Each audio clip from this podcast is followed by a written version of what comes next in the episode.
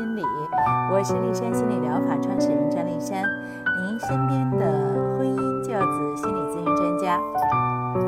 女神节之前啊，呃，接受《天津晚报》记者刘莹老师的采访，题目呢是为中年老母亲解套知几招。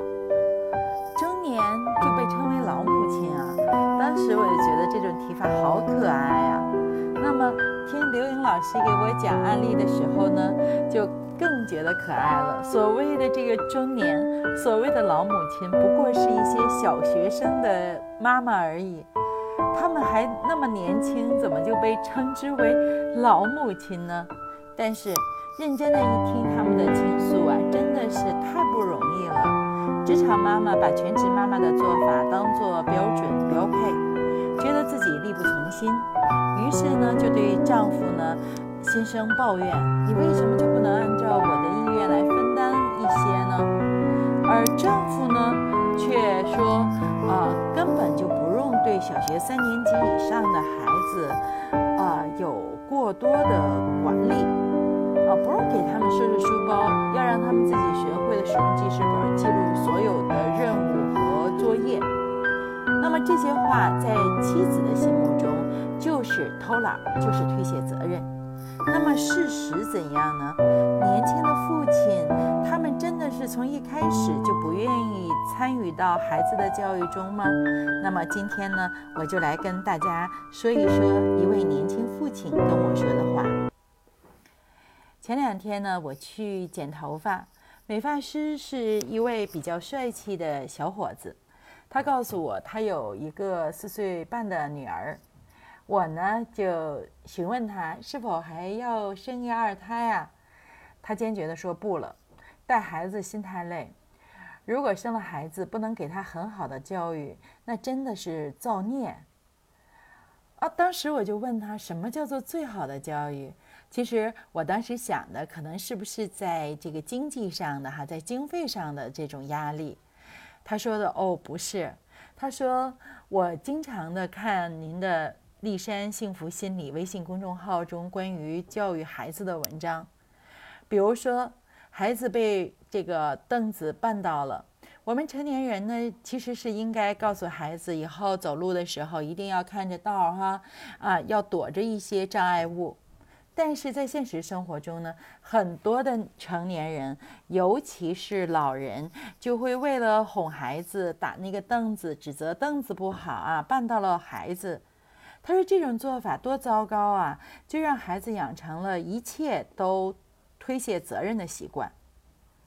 他说，他的孩子在一岁之前哈，就是在老家，他的妻子呢带。当时觉得孩子特别可爱，每当他这个有时间方便，就要跑回家去看看孩子。但是后来孩子上班了哈，出去打工了，老人呢就帮着带孩子。他每一次回老家看孩子，孩子都越来刁蛮一点点。老年人呢带孩子只知道宠，却不知道告诉孩子规则。在家里，比如说他要什么就给什么，无论说是不是应该给。所以这个孩子呢，就形成了一种理念：只要他想要的，就必须得到；不得到就大哭大叫。在家里这样姑且不说，到了外边呢，和人小朋友在一起玩的时候，也是总抢人家小朋友的玩具，被人家排斥。这个年轻的爸爸呢，就告诉老人说：要规范这个孩子哈，不能这么宠着。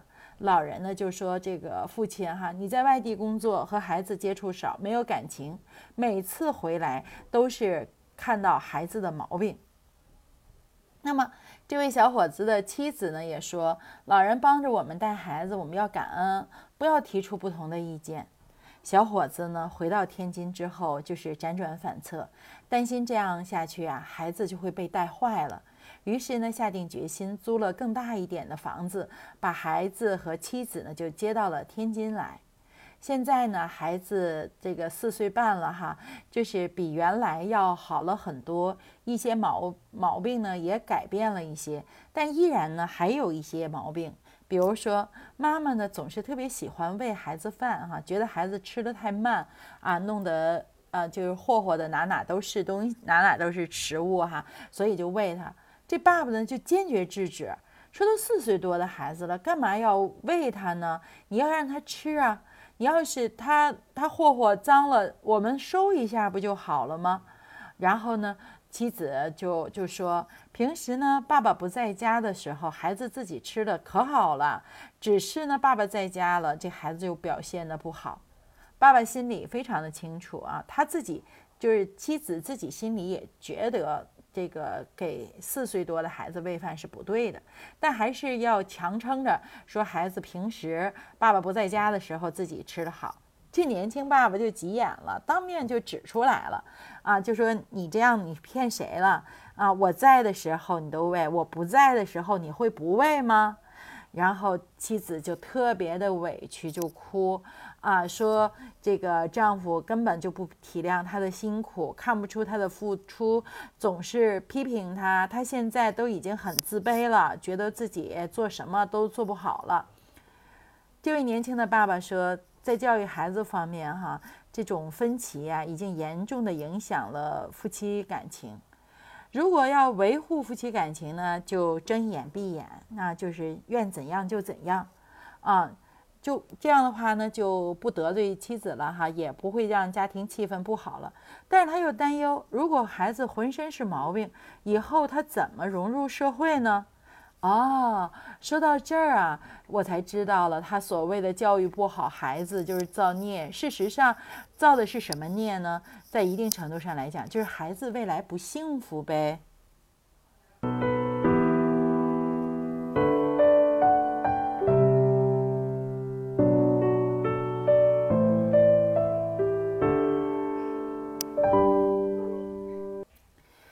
们从这位年轻父亲的这种苦恼中啊，呃，不难看出，对待子女教育，父亲呢往往更冷静、更科学。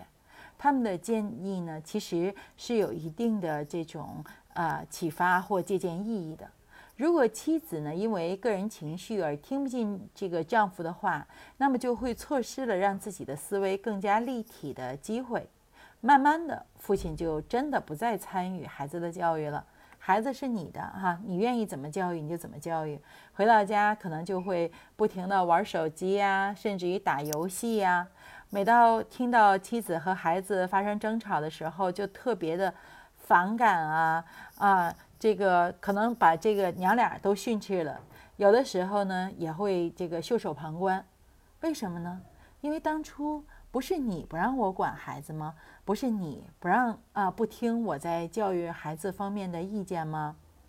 那么，嗯，《资治通鉴》中啊就记载了，说唐朝的时候哈，唐太宗呢问大臣魏征，说人主为何则明，为何则暗？哈，嗯，那么魏征呢就回答，叫做兼听则明，偏听则暗，偏信则暗。那么在这里呢。丽珊老师给年轻的父母一些具体的建议哈。首先呢，说给父亲，在孩子的成长过程中，母亲投入的时间、精力和爱心真的是远远的多于父亲。所以呢，作为父亲一定要体谅这个母亲，她有一种就是孩子是我的劳动成果，你只要否定了孩子的一些行为，就是对我付出的一个全盘否定的心理。所以呢，平时要多多的关怀妻子，并且呢，在家务活上多分担一下妻子的这个辛劳。这样的话，让妻子知道你对她的所有付出是心中有数的，是心存感恩的。有了这样的一个前提条件，她就更容易接受你的一些建议。当然了，在具体的你指出孩子的问题之前，也应该先看到孩子的优点啊。比如说，你这你看咱们孩子还是挺有礼貌的哈。但是他有的时候会不太有条理，做事情呢啊弄得乱乱糟糟的，在这个方面咱们要进行管理。你首先要说一下孩子的优点，然后妻子呢就觉得哎你你是肯定了他一些，然后再提出一个缺点。那么下面呢我们说给母亲，男女两性的思维方式和对问题的观点呢是不太一样的。所以，每当丈夫提出孩子的一些问题的时候，不要先想着他又来挑剔你了啊，又来找你的麻烦了，而是要以一个空杯之心呢，耐心的听他的建议，看看他的建议是否合理。双方的共同目标就是让孩子身心健康，到外边呢受周围人的欢迎，收获幸福感。只要我们的目标是一致的。给孩子的教育是一致的，那么孩子的成长就会更加的顺利。今天的节目就到这里，更多内容欢迎阅读我在天津人民出版社出版的《你可以生得更踏实》一书，书中有很多经典的案例，帮助大家在孩子出生后协调各方关系，给孩子营造一个